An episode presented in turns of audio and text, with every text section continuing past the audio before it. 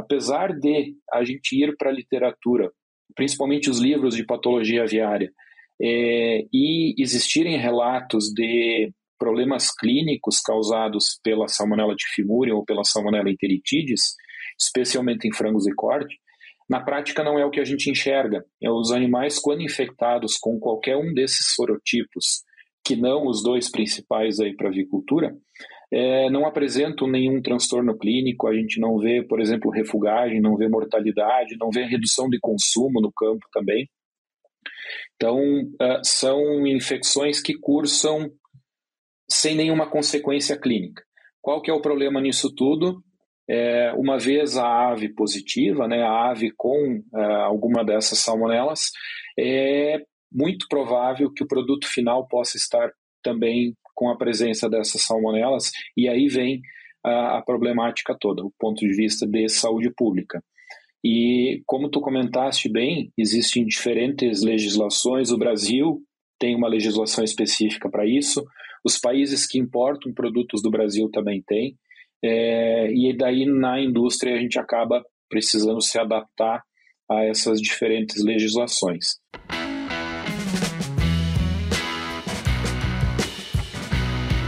Olá pessoal, estamos aqui né, de volta no nosso é, podcast O Aviário. E nesse episódio nós vamos ter uma conversa bem interessante com o nosso colega Ricardo Halber, que tem uma experiência muito grande na área de sanidade animal, pessoa que vai trazer vários conceitos e várias novidades para a gente aí na área de sanidade avícola. Uh, o doutor Ricardo, ele é médico veterinário, formado na Universidade Federal de Santa Maria, no Rio Grande do Sul, né, gaúcho, nossos conterrâneos e amigos gaúchos aí, tem mestrado tá, na, na mesma Universidade Federal de Santa Maria, trabalhando com micotoxina, foi orientado do professor Malman, e eu já aproveito a oportunidade de mandar um grande abraço para o Malman, uma pessoa que tem uma contribuição enorme, né? o senhor micotoxina, uma referência mundial nesse assunto, a pessoa né, que faz um trabalho fantástico nessa área aí de sanidade animal. Um abraço, Mal. O doutorado do, do Ricardo foi na URGS, né, orientado pelo nosso querido amigo também, o Vladimir Pinheiro, né, trabalhando com uma coisa bem interessante, trabalhou com salmonela misturado com micotoxina. Depois ele vai contar um pouquinho dessa história para a gente. Né? Ele também tem um pós-doutorado, que é um pós-doutorado que seria, viu, Ricardo, dos meus sonhos, que é fazer um pós-doutorado dentro de uma empresa. Quer dizer, então ele teve essa oportunidade de fazer um pós-doutorado trabalhando dentro da BRF, certo? trazendo aí conceitos da academia junto ali no campo, aplicado, um trabalho super legal. Né? Também fez um pós-doutorado na Universidade da Carolina do Norte, então o doutor Ricardo tem essa experiência também internacional para dividir com a gente. Tem uma característica do Ricardo que, que é uma coisa que eu admiro muito, e é, isso é bem para o pessoal do Sul, né? Que ele é filho de avicultores, né? Então já veio ali no DNA, né, Ricardo? Já sabe, já vive avicultura ali de, né, desde sempre ali, trabalhando ali na família, enfim. É uma pessoa que tem essa experiência prática aí. É, trabalhou no campo aí, teve empresas né, na área de sanidade animal, trabalhou mais de nove anos na BRF, então ele tem experiência em prática. E atualmente ele é sócio proprietário da VET Nova, é um consultor na área de sanidade avícola. Então, hoje nós temos o prazer, Ricardo, muito obrigado pela sua presença, muito obrigado por você ter tirado um tempinho da sua agenda para estar aqui dividindo com a gente os seus conhecimentos e estar aqui conversando um pouco para a avicultura, né, levando informações aí para os nossos participantes aí que estão prestigiando o nosso podcast. Ricardo, eu vou deixar você fazer suas considerações iniciais e depois a gente delinea aqui por onde vai a nossa conversa. Por favor. Ah, obrigado, professor. Estou bem contente de poder estar aqui e conversar contigo a respeito de, de alguns assuntos aí da nossa avicultura. É, realmente eu sou filho de avicultor. É, meu pai foi por 40 anos aí produtor de ovos lá no Rio Grande do Sul e posso dizer que me criei dentro dos aviários lá, trabalhei também dentro das granjas, então é uma experiência bem legal que eu tive lá e, bom, é, trabalhar aí nesse mercado de avicultura, a gente está sempre sujeito a ver novidades, a gente só não vai ver novidades se não quiser. Se a gente estiver um pouquinho antenado, é, a gente vai, vai sempre ver bastante coisas novas e, e ver como, como que essa área sempre se desenvolve bastante. Então, agradecer principalmente o convite e a disponibilidade por me ouvir um pouquinho e a gente poder trocar algumas ideias aqui. Você tem toda a razão, né, Ricardo? É um orgulho de trabalhar nessa área de avicultura no Brasil, né? Você tem toda a razão, a novidade toda hora uma em cima da outra e, e novidades assim, né, com grau de tecnificação, grau de, de tecnologia avançado, né? Hoje a gente tem produtos aí, como você falou, toda hora tem uma empresa vindo para o Brasil trazendo um produto, querendo testar um produto e sempre buscando a melhoria da nossa avicultura. Que sorte a gente está numa área que é tão avançada, né? E, e ao mesmo tempo que é sorte responsabilidade, né, cara? Porque fazer essa avicultura grande, manter o Brasil aí né, nesse cenário internacional na avicultura é parte do trabalho que todo mundo, todos que nos ouvem aí, né, fazem nesse dia a dia aí essa avicultura tão forte como é a nossa brasileira. Ricardo, eu queria propor então, nossa, vamos dividir nosso, nossa conversa aqui. Né? É claro, a conversa, o nosso tema hoje é sanidade avícola, né? E eu queria trazer três temas que eles né, vão até se complementando, né? O primeiro eu queria que você falasse um pouquinho para a gente sobre controle de salmonela. E aí, é claro, são mais o conceitual, como você enxerga, qual que é o papel de sanitarista, certo? O que, que a empresa tem que investir, o que a empresa tem que fazer, certo? Para controlar, minimizar, mitigar, enfim, a questão da famigerada salmonela, né? Depois a gente fala um pouquinho sobre biosseguridade, já que salmonela e biosseguridade também andam de mãozinhas dadas ali. Se você quer controlar a salmonela, você vai ter que ter programa de biosseguridade dos bons.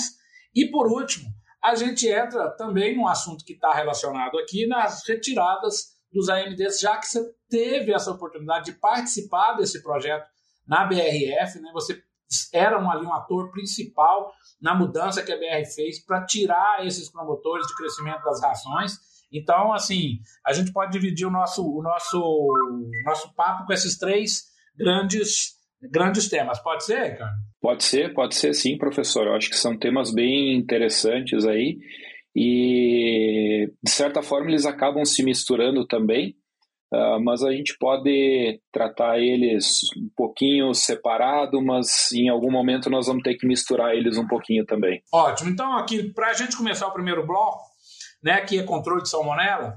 Como é que você enxerga, Ricardo? Quais são os gargalos? O que, que você acha que é por onde uma empresa, certo, onde ela tem que investir, por onde ela tem que começar para ter um controle de salmonela que seja efetivo, para ela poder garantir aos produtos delas essa, essa segurança né, de estar livre ou pelo menos minimizar certo, essa questão da tolerância, já que alguns países e algumas legislações toleram uma certa, né, uma certa é, mínimo ali frequência de contaminação, já outros países é tolerância zero. Como é que se enxerga o controle de salmonela nas empresas de frango de corte? É, salmonela ele é um tema uh, bastante complexo, né? É, tem é, basicamente tem duas visões que a gente precisa, antes de mais nada, observar ah, para a gente poder entrar no controle propriamente dito e saber exatamente o que, que a gente vai precisar fazer, como fazer e em que momentos também fazer. É, uma visão é da visão da saúde animal, né, as salmonelas que são importantes para a saúde das aves. Então, basicamente, aí, aqui a gente tem é, dois sorotipos que são importantes, que é a Salmonella pulorum e a Salmonella gallinarum. É, elas são salmonelas que não infectam mamíferos, não infectam humanos, consequentemente, mas elas são bastante importantes para a produção de aves. Quando infectam aves, normalmente causam doença clínica, é, cada uma com as suas características, é claro, mas a gente vai ter mortalidade. No caso de matrizes, a gente tem transmissão vertical também para o pintinho, é, e também tem aí previsão é, em instruções normativas aqui no Brasil tanto do que fazer em relação a matrizes, avós, bisavós, enfim, reprodutoras, e na cadeia do corte também, no caso, as poedeiras comerciais. Então, tem tratativas específicas aí que a gente precisa fazer, mas é importante a gente uh, observar esses dois sorotipos e entender que eles são importantes para as aves, como saúde das aves. E daí a gente tem do outro lado a visão saúde pública que, que é importante para o consumidor, para nós, né, que consumimos os produtos aí é, oriundos da avicultura, tanto ovos quanto carne, é, que são, se a gente for para a literatura, vai ter aí mais de 2.600 sorotipos uh, descritos. Né? Os dois principais são Salmonella tifimuriae e Salmonella enteritidis, que são uh, os maiores causadores de toxinfecções alimentares, é, relacionados a produtos avícolas, no caso, né?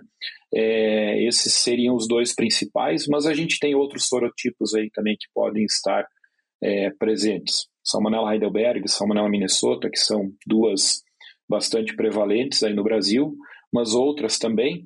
É, e um ponto interessante é que, apesar de a gente ir para a literatura, principalmente os livros de patologia aviária, é, e existirem relatos de problemas clínicos causados pela Salmonella diffimurium ou pela Salmonella enteritidis, especialmente em frangos e corte, na prática não é o que a gente enxerga. É os animais, quando infectados com qualquer um desses sorotipos, que não os dois principais aí para avicultura, é, não apresentam nenhum transtorno clínico, a gente não vê, por exemplo, refugagem, não vê mortalidade, não vê redução de consumo no campo também. Então, uh, são infecções que cursam sem nenhuma consequência clínica. Qual que é o problema nisso tudo?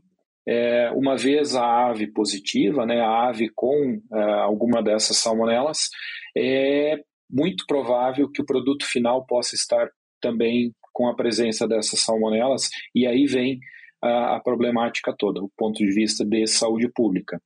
E como tu comentaste bem, existem diferentes legislações. O Brasil tem uma legislação específica para isso.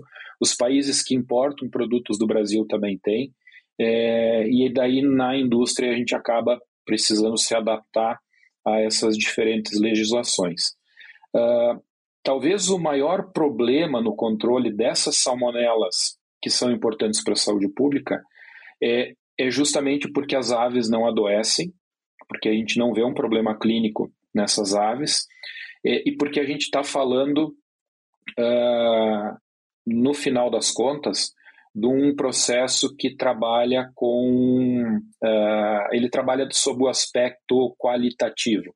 Ele não quer saber se tem muita salmonela ou pouca salmonela. Ele simplesmente quer saber se tem ou não tem. Né? Então, quando a gente trata, está falando aí a respeito de um lote de frango de corte, é, uma ave contaminada dentro desse lote se traduz no lote todo, seja de 20 mil aves, 50 mil aves, o número que for, todo aquele lote positivo. Então isso acaba muitas vezes dificultando também, uh, não dificultando, mas fazendo o trabalho ser mais, precisando ser mais consistente no sentido do que se precisa fazer. Dentro de, disso que você está comentando, né, é uma guerra que não tem fim, né? Porque como você colocou bem, eu posso nesse primeiro, três lotes aqui tá livre. Nada me garante, eu tenho um ano livre, nada me garante que o primeiro lote do ano que vem já não vem com a salmonela. E como você falou, né?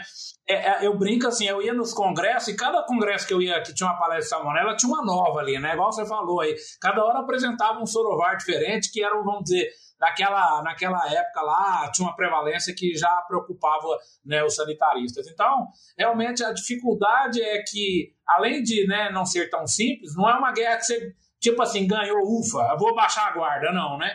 É o tempo todo de guarda levantada, é o tempo todo monitorando, enfim. Deixa você continuar essa conversa aí, vamos lá. É, eu, eu tive um chefe na BRF que ele falava que com salmonela não dá para, não adianta tirar 9,5, tem que tirar 10.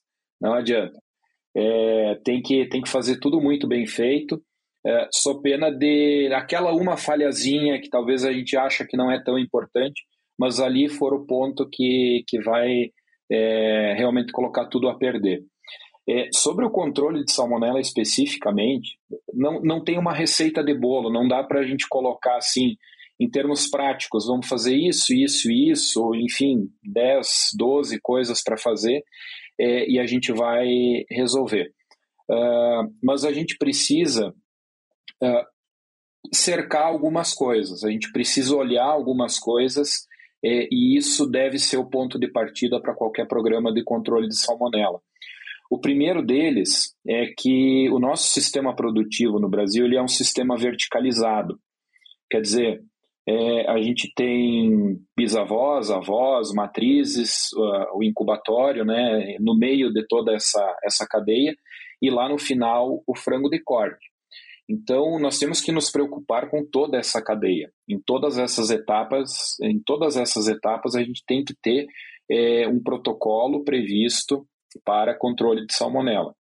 Num primeiro momento envolve biosseguridade, nós vamos até falar um pouquinho mais sobre isso, mas é, principalmente controlar uh, o trânsito dentro das granjas, e daí tanto faz se é uma granja de avós ou se é uma granja de frango de corte, uh, determinados controles mínimos a gente deve ter.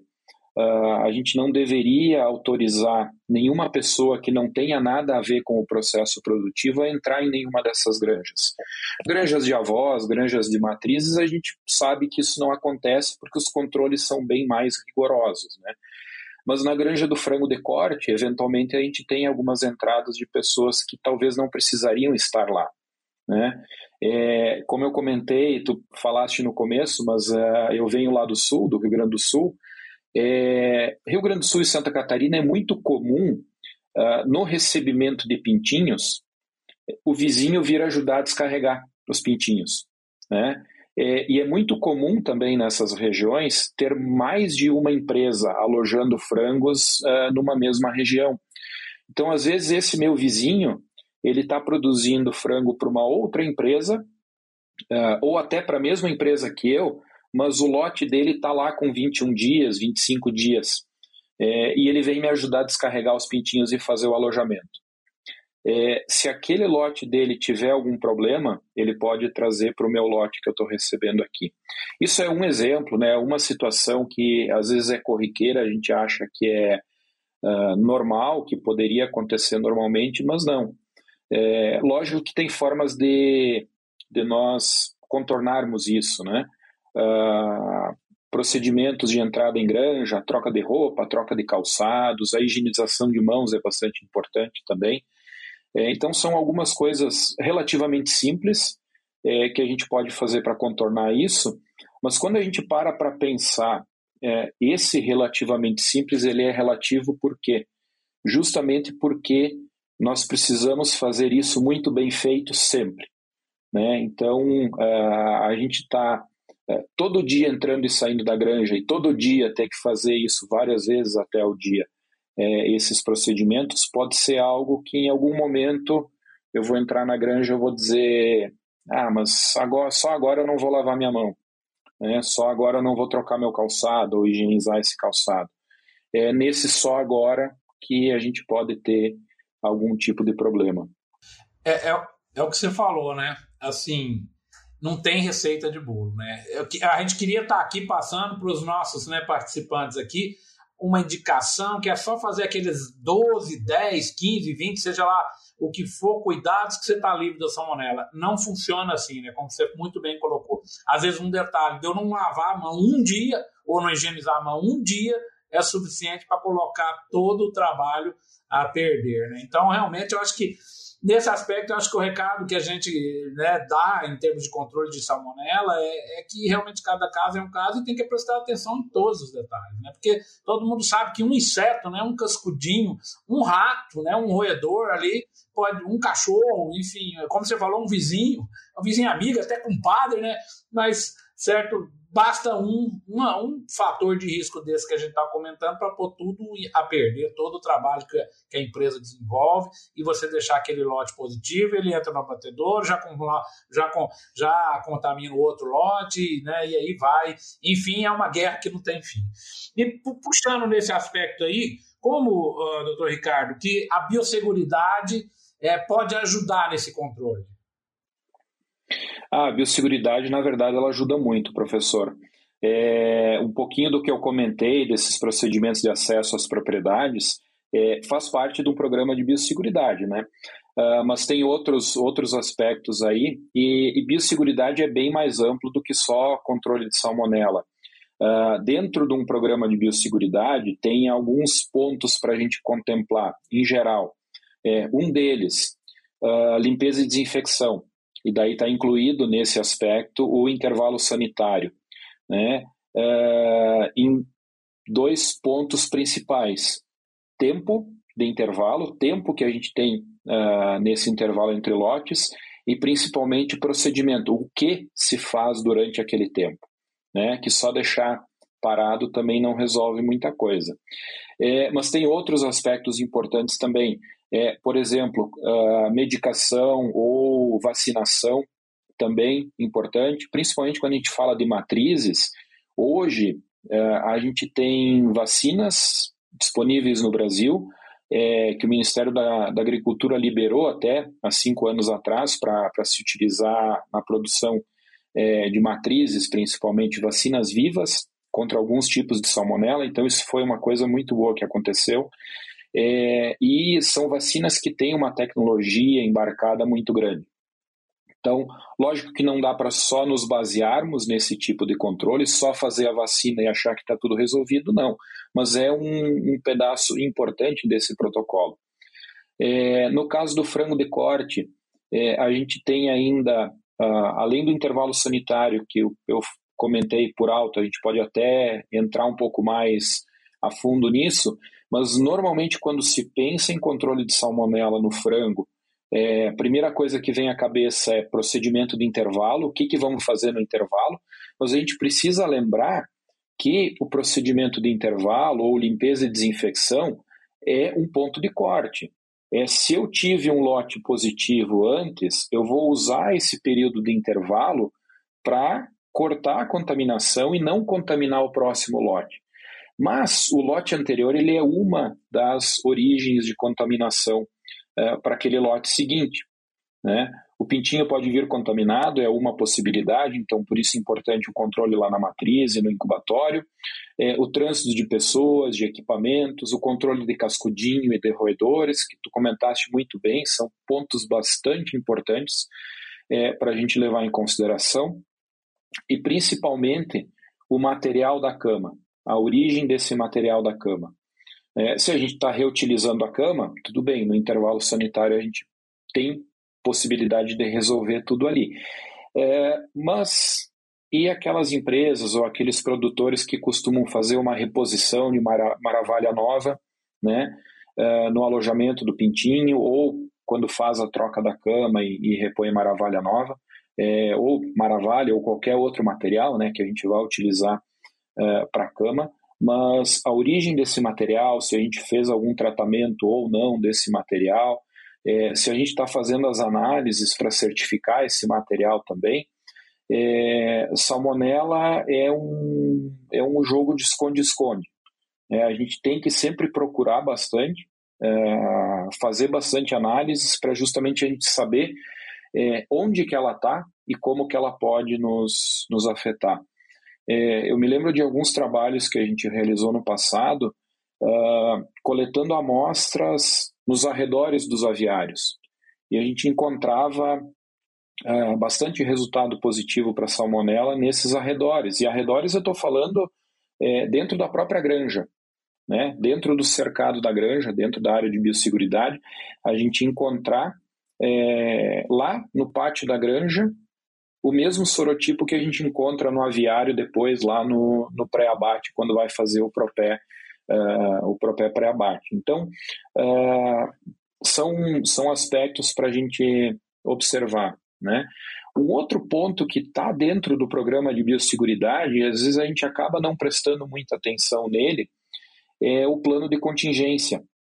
A gente fala em plano de contingência, a primeira coisa que vem à cabeça, influenza e Newcastle né, que são duas doenças que não, não estão no Brasil, o Brasil é livre dessas enfermidades, é, mas o plano de contingência ele serve também para doenças endêmicas ou para agentes que, que, que, estão presentes no país é, e que podem nos trazer algum tipo de transtorno. Salmonela é um exemplo. Se a gente tem um lote positivo para salmonela, o que, que a gente vai fazer no sentido de blindar para que essa salmonela que está naquele lote não vá para outros lotes? Isso entra caminhão de transporte de frango para o abate, equipe de apanha, uh, entra os próprios produtores, né, o que, que a gente uh, uh, orienta eles a fazerem. É, terminou o lote deles, se eles vão daqui a pouco visitar outros produtores. Então, isso tudo isso tudo está inserido num programa de biosseguridade e a gente falando sobre salmonela, esses pontos, eles todos eles têm é, eles têm importância direta com, com salmonela, né? Uh, mas se a gente parar para pensar, eles vão influenciar em outros aspectos também, outras doenças que a gente pode ter aí, né? É, esse recado é bem legal, Ricardo. É, isso, esse vai direto para o produtor, aí, os produtores aí que estão acompanhando o nosso podcast. Como o Ricardo falou, se você tem um lote que é positivo, não dá para tratar do mesmo jeito com um lote que não é negativo. Então, isso que ele explicou aí do plano de contingência é mais ou menos aí com a Covid, né? Se tem alguém de Covid na família, você trata totalmente diferente. Você isola aquela pessoa, você, enfim, faz todo um tratamento diferenciado para impedir, né? Que, claro, é outra história, é outro microorganismo. Estou dando um exemplo bem, bem, bem, bem, bem aleatório, mas nesse aspecto, que eu acho que esse recado que o Ricardo dá é muito importante. Quer dizer, se você tem, use o plano de contingência. Isso precisa de ser, né? É, de uma forma, não pode ser tratado como um lote que, né, né Ricardo? Que é uma, um lote que foi totalmente isento da salmonela. São coisas diferentes e precisam naturalmente serem tratadas de forma diferente. Bom, vamos partir então para o nosso terceiro bloco aqui, Ricardo. aproveitar aqui a sua experiência, que participou disso na BRF, né? E eu costumo dizer, Ricardo, que não é se, é quando o nosso ministério vai proibir a utilização dos antibióticos melhoradores de desempenho ou os antibióticos promotores de crescimento. Este é uma realidade mundial, né? A Europa já baniu, alguns países, os Estados Unidos, a cada ano que passa, isso é mais, é mais é, restrito. E, assim, é, existem, né? A, a, própria biosseguridade faz parte da ideia de retirar um promotor de, de, de, de, de promotor de crescimento ou um antibiótico melhorador de desempenho. Como que você é, enxerga isso? Essa que, que a, a, os nutricionistas, o pessoal de campo, ou que o próprio BRF fez, né, que você participou desse processo, para, no momento em que você retira o promotor, e aí? O que, que eu faço? É, é um caminho sem volta, né, professor? É, eu acho que o, o, o tempo de se discutir é, se faz sentido ou não essa retirada dos promotores, essa proibição, vamos colocar dessa forma, eu acho que já passou. Eu acho que, uh, principalmente Europa, que já fez essa, essa retirada uh, através de legislação, por força de lei, né, lá em 2006. Ah, lógico que tinha países lá que tiraram antes, mas como bloco foi em 2006. E eles começam a forçar os países que exportam para o bloco também, né? É o caso nosso aqui no, no Brasil.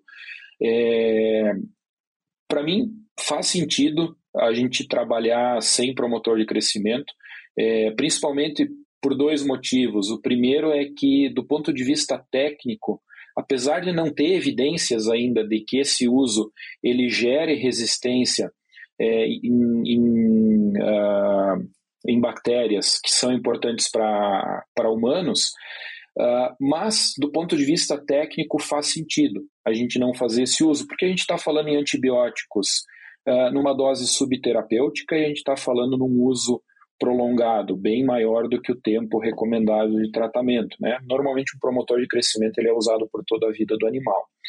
É, e outro aspecto é que nós já temos hoje condições de fazer a retirada desses promotores, substituí-los por produtos alternativos e implantar uh, procedimentos e ações no campo que vão mitigar praticamente uh, todo o prejuízo dessa retirada. Então faz sentido a gente trabalhar nesse né, é, trabalhar com esse cenário. Uh, tu tens razão quando tu fala que não é uma questão de se, é uma questão de quando. Né? A gente teve já a proibição da coristina lá em 2016, a gente teve proibição de outros três princípios ativos em 2020. Agora, em dezembro de 2022, ainda está em andamento uma consulta pública é, para proibição de mais dois princípios ativos, né, a virginamicina e a bacitracina. É, se realmente for aprovado, for adiante essa proibição, a gente vai ficar restrito a praticamente três princípios ativos aí uh, no Brasil.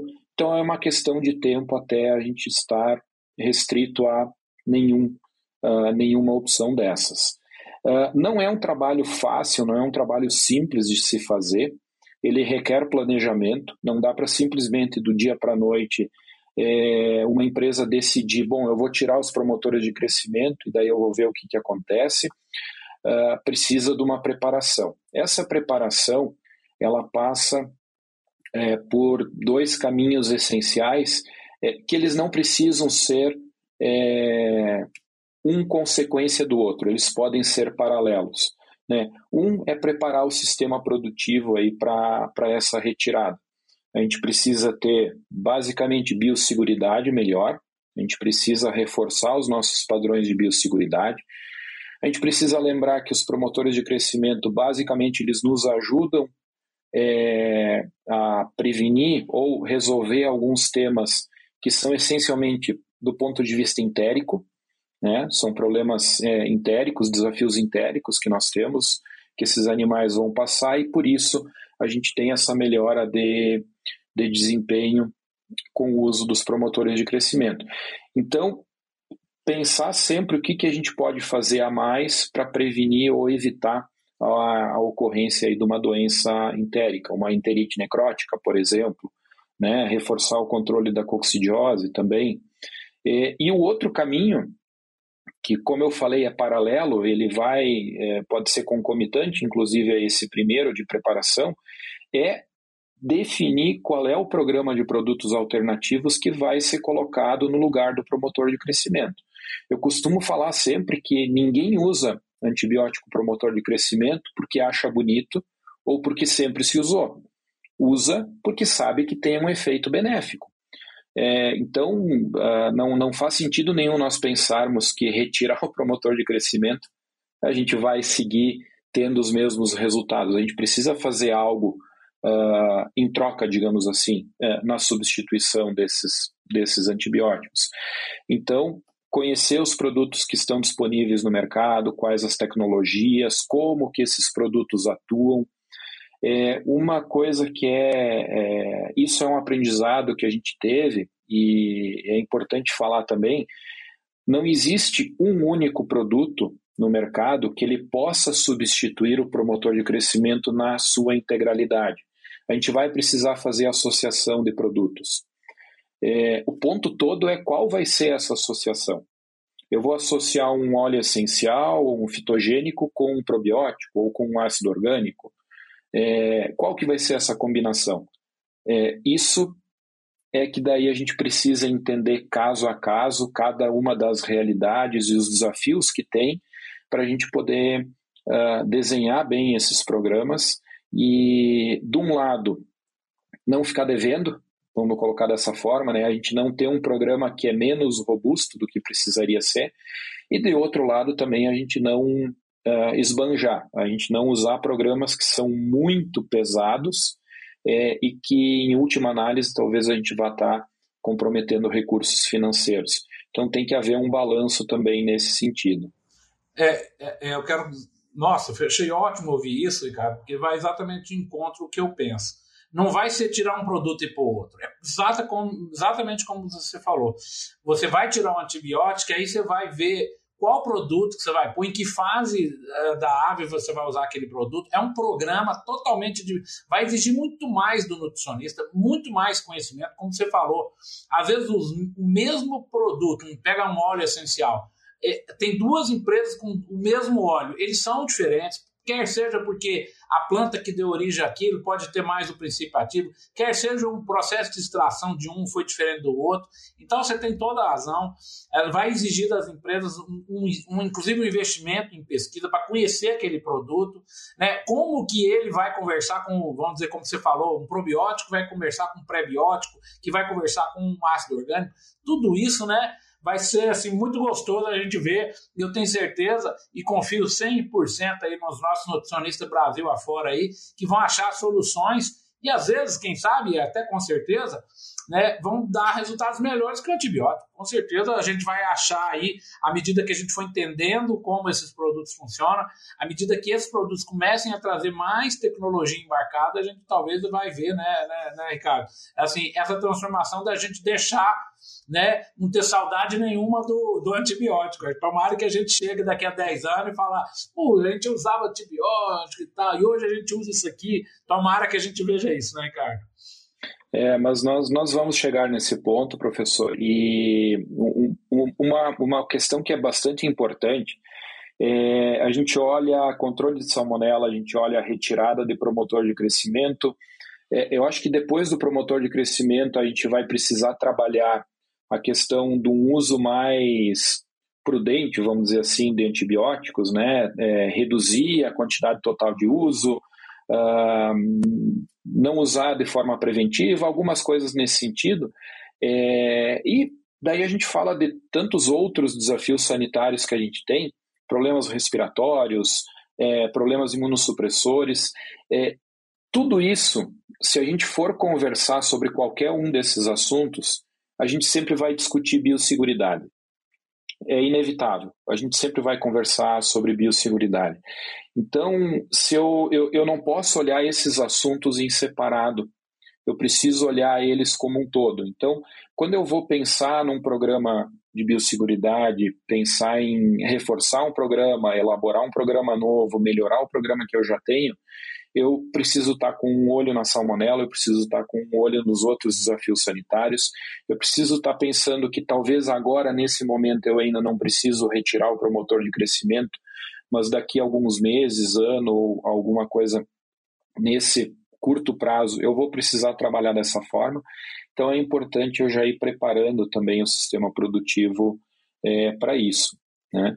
E o, o, a, eu falo sempre que tem muito produto no mercado. E algumas pessoas entendem que isso é algo pejorativo que eu estou falando.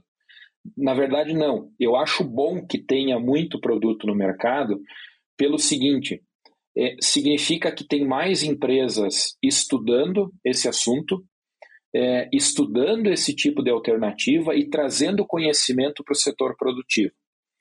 É, então, a partir do momento que as empresas começam a se preocupar mais com isso, é, há uma movimentação toda do sistema produtivo, do sistema acadêmico que gira em torno também da cadeia produtiva de avicultura, que por iniciativa, seja da universidade, seja por iniciativa da empresa que está é, desenvolvendo um produto, vai acabar pesquisando mais a respeito daquele tema, conhecendo mais os desafios entéricos que a gente tem, conhecendo mais os produtos que estão no mercado, os que estão vindo para o mercado, é, sem contar com toda a evolução de tecnologia do ponto de vista de pesquisa que a gente já tem. Microbioma, quando a gente fala em biomarcadores. Então, são temas que são relativamente novos. Há cinco anos atrás, a gente é, ia para congressos que eram de um nível científico muito alto para discutir isso. Hoje praticamente todas as empresas já estão falando sobre isso, muitas estão, inclusive no campo, fazendo é, avaliações de microbiota, pensando em biomarcadores. É, então, são tecnologias que vêm para agregar, e isso é muito bom, porque traz muito conhecimento para o setor, e aquilo que a gente comentou no começo, né, que é uma avicultura que desenvolve, que é uma avicultura que tem tecnologia, é, e a gente está sempre uh, podendo aprender coisas novas e ver coisas novas e ver a evolução contínua também uh, da avicultura. É, com certeza é um senhor desafio a ser vencido, né? Mas como você, você mesmo falou, né, com competência do pessoal de campo, mais o apoio aí da ciência, da, né, desses passos que a gente está dando, com certeza nós vamos vencer esse desafio. Bom, já caminhando para o final aqui do nosso episódio, Ricardo, a gente tem aqui uma tradição aqui no Aviário, né, no, no nosso podcast do Aviário, de terminar as nossas entrevistas, as nossas conversas, os nossos bate-papos com três perguntas. Então, vai lá a primeira. Qual é o seu livro favorito relacionado à avicultura? Eu, como bom sanitarista e também uh, aluno da professora Maristela lá em Santa Maria, durante a graduação, que eu fiz estágio com ela, é, é o Disease of Poultry. É, Para mim é o melhor livro que tem uh, sobre sanidade avícola, saúde das aves. É, a gente, eu durante a graduação andava com ele praticamente embaixo do braço. Não andava com ele embaixo do braço porque não tinha livro para todo mundo naquela época, mas é, o laboratório é grosso. O laboratório que eu fiz estágio tinha um livro lá. A gente volta e meia é, ia atrás dele para para fazer as consultas e se socorrer com ele. Eu tenho uma edição dele aqui em casa e é, seguidamente eu preciso recorrer ele para pegar alguma informação. E é bom que ele sempre tem novas versões, edições, está sempre sendo revisto, né? É um livro realmente fantástico. A outra pergunta, agora esquecendo a avicultura, qual é o seu livro favorito aí, uma dica que você dá aí pra gente aí, um livro que, que você tem como referência, seja do passado, seja atual, um livro que lhe vem à cabeça? Ah, eu tenho dois, na verdade, professor. Uh, tem um que eu li até antes de entrar na graduação, antes de entrar na faculdade, é O Tempo e o Vento, do Érico Veríssimo. É uma trilogia, é muito extensa, eu ainda não consegui terminar ela toda, mas as duas primeiras partes eu terminei. É um livro muito bom, ele conta a história do Rio Grande do Sul, que é uma história muito bonita, é, através de gerações de uma família, então é algo bem bem legal assim de, de ler, uma, uma leitura muito gostosa. E, mas eu acho que para a vida, professor, e daí vale para a nossa vida pessoal, vale para a nossa vida profissional, uh, tem um livro que eu li esse ano que me fez uh, pensar em bastante coisa uh, que é um livro do, do Jordan Peterson, uh, 12 Regras para a Vida, que é um livro bem interessante. É, ele é um livro novo, é, ele é um escritor canadense, se eu não me engano, é, mas algumas regrinhas lá que, se a gente colocar na ponta do lápis ali, é, fazem a nossa vida ser mais suave, digamos assim. Dá para a gente aprender muita coisa ali. Essa é uma lição que a gente tem que aprender, né? Tentar dividir as coisas aí. Né? Nem tudo é né, trabalho, a gente tem que ter as regrinhas mesmo. E por último, Ricardo, na sua opinião, qual a diferença de um profissional da avicultura de sucesso? O que, que você enxerga aí? Você que né, é, já tem um tempo aí de experiência, viu muita gente começando, viu muita gente batendo cabeça, viu muita gente né, virando aí né, pessoas de referência. O que, que você enxerga que tem que ter esse profissional de sucesso? Olha, professor, antes de mais nada, eu acho que sucesso é relativo. Né? Às vezes a gente acha que sucesso, uma pessoa de sucesso, é uma pessoa que conquistou A, B ou C, que tem isso ou aquilo. É, eu costumo falar que pessoa de sucesso é alguém que faz aquilo que gosta é, no momento em que está e, e da forma como está. É, a gente não pode olhar para frente pensando em algo que vai ser talvez o nosso conceito de sucesso para a vida, em algum momento da vida, e hoje estar fazendo alguma coisa que a gente não goste ou que a gente não se sinta bem. Então, por mais que o nosso objetivo esteja lá na frente, hoje a gente tem que estar tá fazendo algo que a gente gosta, a gente tem que se sentir bem fazendo aquilo. É, mas algumas coisas eu considero importantes para qualquer pessoa que tenha qualquer que seja o objetivo de sucesso dessa pessoa, dentro da, da avicultura. Uh, um é do aspecto técnico, a pessoa precisa ter conhecimento, tem que correr atrás, tem que estudar, tem que se informar, conversar com quem já está no mercado. A universidade nos prepara para muitas coisas, mas infelizmente não nos prepara para o mercado. Né? Então, a gente, no mercado, conversar com quem está lá uh, é algo bastante importante. É, então, sob o aspecto técnico, a gente precisa correr atrás e, e se informar, se formar, buscar conhecimento. Uh, mas nada disso vai servir se a gente não tiver uh, algumas condições do ponto de vista é, como pessoa, né? falando como ser humano.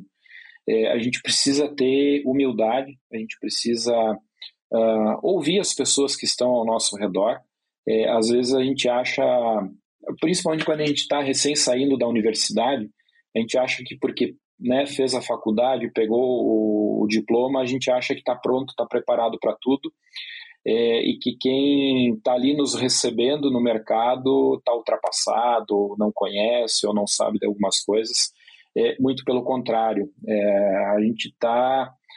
Sempre tem pessoas que sabem mais do que nós sabemos. Né? É, principalmente porque a gente não consegue lidar com tudo o que, o que tem de demandas na nossa vida. Então, às vezes, a gente está uh, ah, extremamente avançado em alguma área de conhecimento, mas em outros aspectos a gente não conhece nada. Então, a gente uh, conversar com as pessoas que conhecem e ouvir. Ouvir quem tem experiência para nos contar. E quando a gente fala experiência, parece que sempre é alguém mais velho do que nós, né?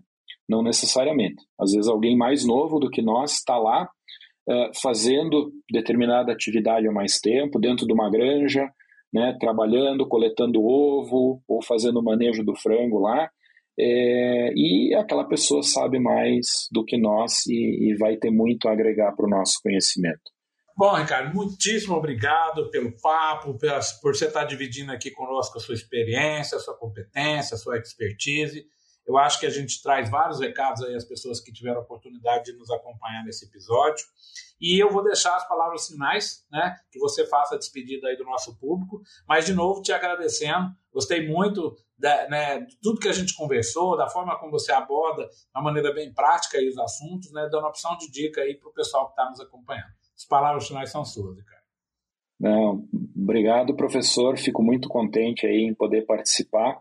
É, eu sei que é uma iniciativa nova que está acontecendo aí, então é, fiquei bem feliz com o convite, mais feliz ainda em poder fazer agora esse, é, esse podcast contigo. E só agradecer também a quem vai nos ouvir e dizer que se eu puder de alguma forma ajudar uh, quem quer que seja aí nesse nosso mercado de agricultura ou qualquer outra área, daqui a pouco tem alguém de outras áreas aí que vai nos ouvir também, só por curiosidade. É, espero ter trazido alguma informação importante aí que agregue e vamos nos encontrar aí em algum evento, em algum lugar, porque esse mundo da agricultura é, parece grande, parece gigante, mas na verdade ele é pequenininho, a gente acaba sempre se encontrando e sempre tem oportunidade de conversar. Muito obrigado, professor. Literalmente, esse mundo nosso é um ovo, né? Pequenininho. É um ovo. Obrigado, Ricardo. Tchau, pessoal. Muito obrigado aí pela participação de todo mundo. Valeu, tchau, tchau. Valeu. Valeu, tchau, tchau.